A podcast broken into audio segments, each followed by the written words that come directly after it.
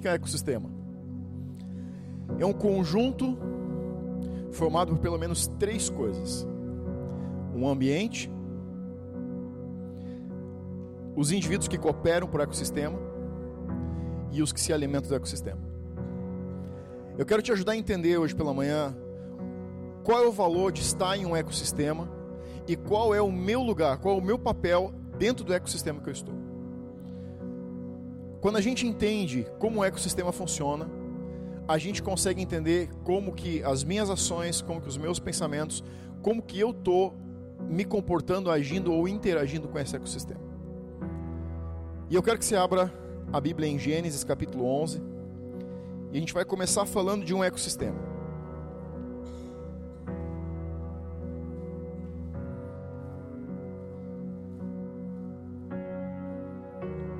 Você está feliz? Eu também estou. Quando a gente pensa em um ecossistema, só para você começar a formar um conceito. Quando a gente está pensando em um ecossistema, a gente está pensando em um ambiente que exerce influência sobre os indivíduos e um lugar onde os indivíduos exercem influência sobre o ecossistema. Um ecossistema, para ele continuar existindo, ele precisa ser sustentável. A gente está num, num, num, tempo hoje onde se fala muito em empresas sustentáveis, negócios sustentáveis. O que, que são negócios sustentáveis? O que, que é uma empresa sustentável? É uma empresa que está olhando para o ecossistema onde ela está. É você colocar um negócio que, embora ele esteja interagindo com o ambiente, ele não está deteriorando o meio ambiente é você colocar, lançar produtos que estejam alinhados com, que sejam biodegradáveis, produtos que sejam de material reciclado. Isso é respeitar ou interagir com o ecossistema sem destruir ou sem extrair do ecossistema. O homem, durante muitas décadas, muitas eras, extraiu do ecossistema. E a gente está vivendo um movimento em prol de proteção dos ecossistemas. E como igreja, como família, a gente vive um ecossistema. E eu quero olhar para dentro da Bíblia hoje para que a gente entenda o que é interagir com o ecossistema, como que a gente faz para construir para esse ecossistema. Quando a gente está dentro de um ecossistema, está interagindo com ele, a gente pode estar interagindo de duas maneiras. Eu posso estar construindo para o ecossistema. Quando eu estou construindo para o ecossistema, o rebote disso é que eu recebo desenvolvimento do ecossistema. Quanto mais ele se desenvolve, quanto mais ele cresce, quanto mais ele amadurece, quanto mais ele se expande, mais os indivíduos que estão dentro dele são afetados de forma positiva. Mas um ecossistema que está sendo destruído, deteriorado, fragmentado, o rebote disso é que os indivíduos que estão dentro do ecossistema acabam perdendo e não ganhando. Então, quando o ecossistema ganha, eu ganho. Quando o ecossistema perde, eu perco. Gênesis 11, versículo 1 até o 9 diz assim: Ora, em toda a terra havia apenas uma linguagem e uma só maneira de falar. Sucedeu que, partindo eles do Oriente, deram com uma planície na terra de Sinar e habitaram ali. E disseram uns aos outros: Vinde, façamos tijolos e queimemo-los. Bem, os tijolos serviram-lhes de pedra e o betume de argamassa.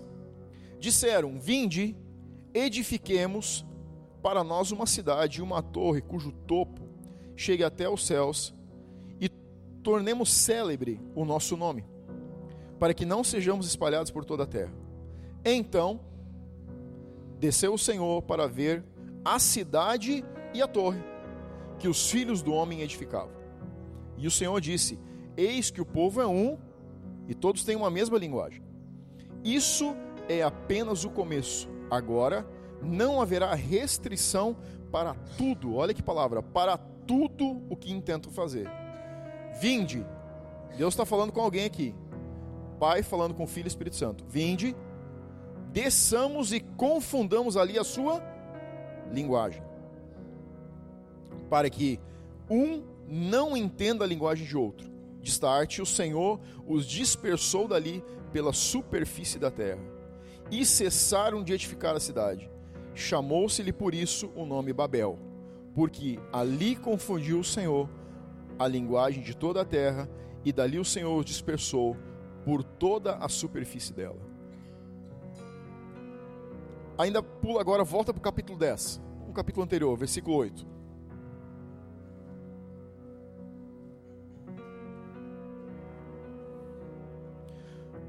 Amém? Cuxi gerou a Nimrod, o qual começou a ser poderoso na terra. Foi valente caçador diante do Senhor, daí dizer-se como Nimrod, poderoso caçador diante do Senhor. O princípio do seu reino foi Babel, Ereque, Acade Calné, na terra de Siná. Daquela terra saiu ele para a Síria e edificou Nínive. Reobote e Calá, e entre Nínive e Calá, a grande cidade de Rezém. Você já deve ter ouvido falar sobre a história da construção da Torre de Babel. A Torre de Babel era uma torre que estava em Babel. Babel era uma cidade que começou a ser construída por Nimrod. Nimrod é um dos descendentes de Noé, depois do dilúvio. Quando a humanidade foi extinta no dilúvio, depois disso, Noé, com é, poucas pessoas da sua família, começa a reconstrução, a repovoação da terra. Nesse processo de repovoação, de geração em geração, nasce esse cara chamado Nimrod. Nimrod era um cara tipo sangue no olho, ele era valente, ele era poderoso.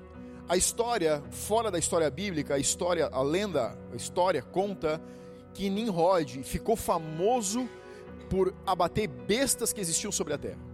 Animais poderosos, animais grandes, animais que os homens temiam Nimrod e os seus filhos, o seu clã, a sua família atacavam os animais e conseguiu abater eles. A história diz que ele tornou célebre o nome da sua família. Ele colocou o nome da família dele no, no cenário mundial. Nimrod era esse cara valente, esse cara destemido, um cara que era seguido. E ele um dia decide que eles vão sair e eles começam a andar, eles saem da Síria e começam a andar em, pra, em direção à Babilônia e chegam em um vale que eles consideram um vale fértil e estabelecem ali o lugar deles. Começa a construir uma cidade. A cidade está indo bem e Nimrod decide construir também uma torre. E começa a chamar as pessoas que estão ao redor para que ajudem no processo de construção de uma torre para que eles não sejam espalhados sobre a terra. Eles estão construindo um referencial para que eles olhem de longe e digam: ah, a gente mora lá, a gente é da cidade da torre. E eles começam a construir essa torre. E aí você leu todo o processo comigo, Deus percebe isso. Mas essa história, ela tem muito a ver com o ecossistema. Nimrod foi um cara que queria criar um ecossistema. E ele começou a convidar pessoas para participar da construção do ecossistema. E todos se envolveram nesse processo. Até que Deus teve que ter uma atitude, porque o ecossistema que eles estavam criando estava desalinhado com a vontade de Deus. A direção que Deus havia dado para Adão e reforçou durante as primeiras eras da terra foi o quê? Multipliquem-se e encham a terra. A ordem divina tinha sido o seguinte: construam sobre a terra, não em um lugar só. Nimrod foi um cara que pegou a verdade que Deus tinha dado e adaptou à realidade que ele queria viver. Quando, quando Babel começa a ser construída, o que me chama a atenção nessa passagem é que nem tudo que a gente faz está alinhado ao coração de Deus. Mas um detalhe me chamou muita atenção há uns dois anos para cá já. Muitas vezes a gente tem um pensamento de que a gente precisa fazer as coisas 100% certo para Deus estar no processo. Deus estava nesse processo, sim ou não? O que, que a tua Bíblia diz?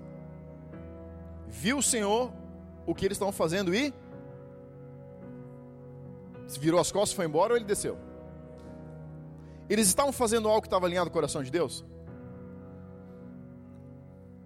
Nós muitas vezes olhamos a Bíblia e pensamos o seguinte: para que Deus venha na minha vida eu preciso estar com a vida perfeita. Mentira.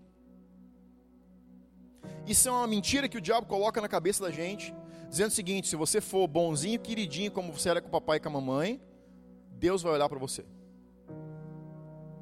Deus não olha só para os queridinhos. Nimrod não era queridinho. Esse povo não está alinhado ao que Deus está querendo. Mas tem algo que eles estão fazendo que chama a atenção e a presença de Deus vem, independente deles estarem sendo bonzinhos a Bíblia diz que não é por boas obras que a gente vai entrar no céu. Então não é por ser bonzinho. Tem muito crente, tem muitas pessoas, tem muito cristão, tem muitas pessoas que dizem assim: não, mas é que você não entende, eu faço tudo direitinho. Você pode estar fazendo tudo direitinho, não quer dizer que você está com Deus. tem gente que está fazendo tudo erradinho e Deus está lá. Está aí a prova disso. Deus estava ou não estava naquele lugar? Mas se não é a minha atitude direitinha, a minha vida justinha, redondinha, polidinha, limpinha, enceradinha, que atrai a presença de Deus, então o que é? Porque tinha algo acontecendo aqui que fez Deus descer do céu e intencionalmente disse assim: vamos descer lá para ver o que está acontecendo. Tinha algo que acontecia no meio desse, dessa gente. Eles tinham um ecossistema muito equilibrado. A Bíblia diz que por causa da unidade que eles tinham, nada lhes seria impossível. Você sabe por que, que Deus desceu? Porque eles estavam fazendo algo que Deus não queria mas eles eram tão unidos, o ecossistema que eles tinham criado era tão equilibrado, que se Deus não interferisse, ele mesmo disse que nada do que eles botassem na cabeça de fazer seria impedido.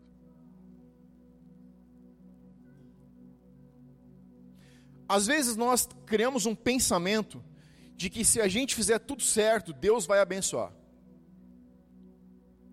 Não tem família, não tem igreja, não tem pessoa que faz tudo certo.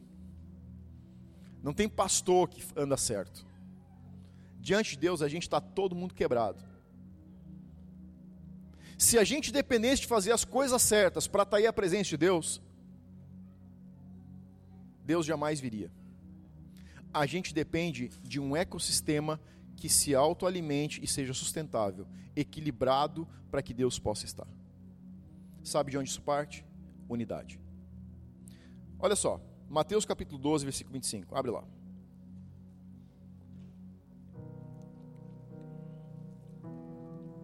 Antes de você ler Mateus, deixa eu te dizer uma frase.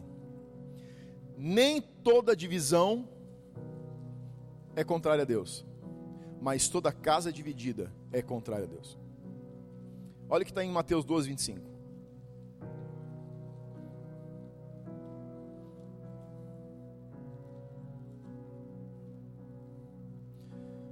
Jesus, porém, conhecendo-lhes os pensamentos, está falando dos fariseus, os mestres da lei, não só os fariseus, mestres da lei. Todo o reino dividido contra si mesmo, está faltando uma vírgula ali, alguém estava com português meio analfabeto, escreveu esse pedaço. Todo o reino dividido contra si mesmo, vírgula, ficará deserto.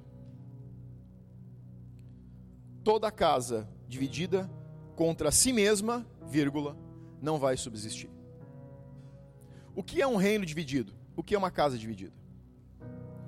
Quando a gente pensa em divisão, quando a gente pensa em rebeldia, quando a gente pensa nesse tipo de coisa, a gente está pensando que o seguinte: é eu dizer para você que eu não quero andar com você é uma atitude de rebeldia ou divisão. A verdade é que rebeldia e divisão não é eu te dizer que eu não quero andar com você. Rebeldia e divisão é eu não te dizer que eu não quero andar com você e ficar andando com você. E não quero. Tem muitos líderes, tem muitos pastores, tem muitas pessoas que pensam que um reino dividido, uma igreja dividida, é você dizer para mim, pastor, estou um ano aqui com vocês, chegou meu tempo de ir embora, e eu olho para você e digo que você é um rebelde. Você está dividindo a minha igreja. Isso não é divisão.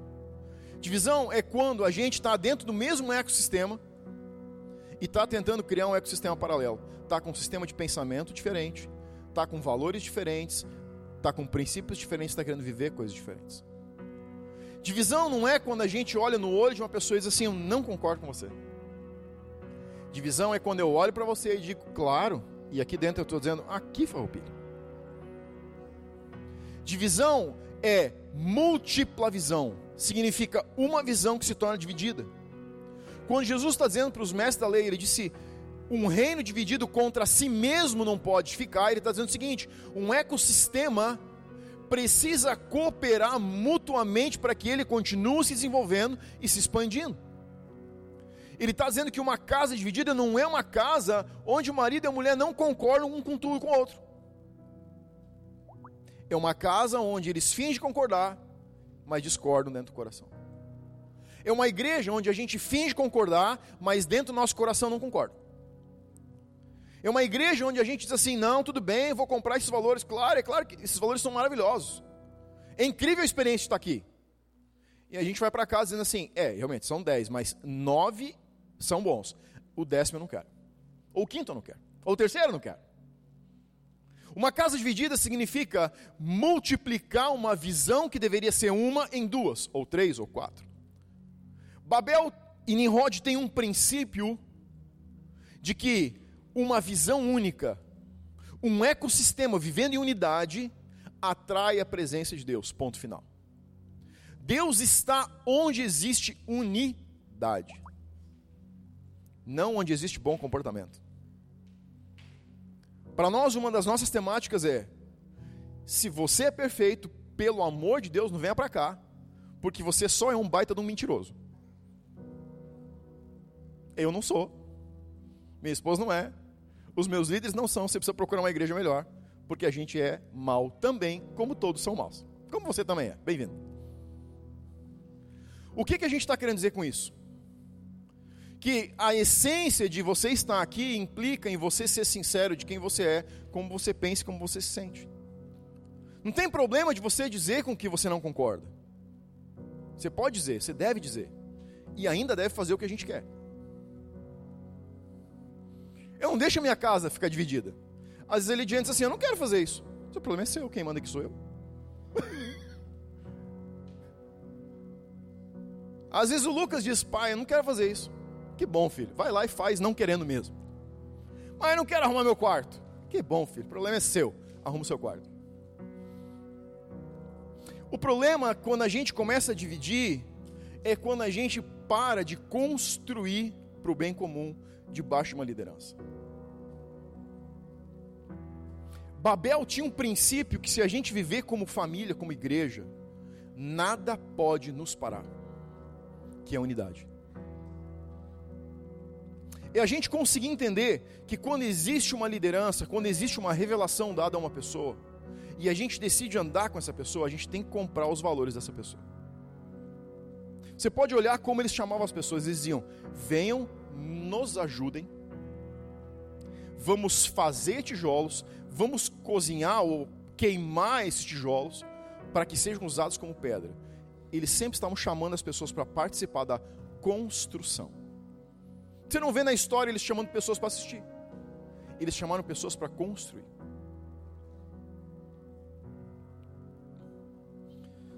Quando Deus chamou a humanidade em Adão, ele chamou o homem para construir com ele.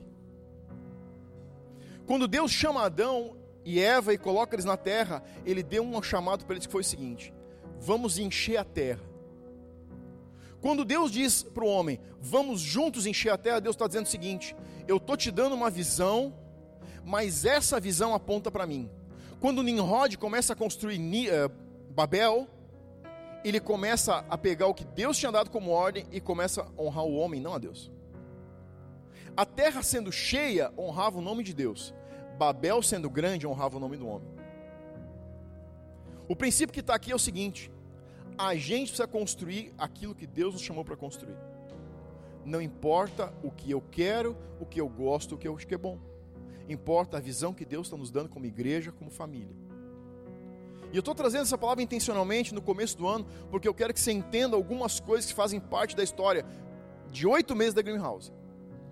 A Greenhouse nasceu no nosso coração. Porque um dia eu disse, eu, dia que eu pastorear uma igreja, eu quero pastorear uma igreja que se eu disser é para a direita, a gente vai para a direita. Se eu disser para a esquerda, é para a esquerda. Se eu disser a gente para, a gente para. Porque eu quero poder ouvir de Deus o que Deus quer fazer, dar a direção e não precisar convencer as pessoas que elas devem seguir a voz de Deus. Israel se moveu 40 anos no deserto, 40 anos Deus estava com eles. Como que eles se moviam? A nuvem andava, a nuvem começava a se mover, tocava o chofar, todo mundo fazia as bagagens e começava a se mover. A nuvem ou aquela é, coluna de fogo parava, o povo, aí é aqui que a gente vai ficar. Começa a desatar tudo, começa a montar barraco, começa a montar tabernáculo. A direção que Deus dava era a direção que o povo andava há 40 anos. Nesses 40 anos que eles seguiram a nuvem, seguiram aquela coluna, nunca faltou nada. Não faltou comida, não faltou água, não faltou proteção, não faltou cuidado, não faltou bem de Deus, não faltou nada. Por que não faltou nada? Porque quando a coluna andava, todo o povo andava. Quando a coluna parava, todo o povo parava. Ninguém ia lá no pé da nuvem e dizia assim: você não podia andar mais um dia? Você não podia ficar parado mais uma semana, Deus? Não. A unidade com que o povo se movia, o que Deus estava ensinando para aquele povo? Vivam unidos. E tudo que vocês fizerem unidos e determinarem de fazer, eu vou estar abençoado.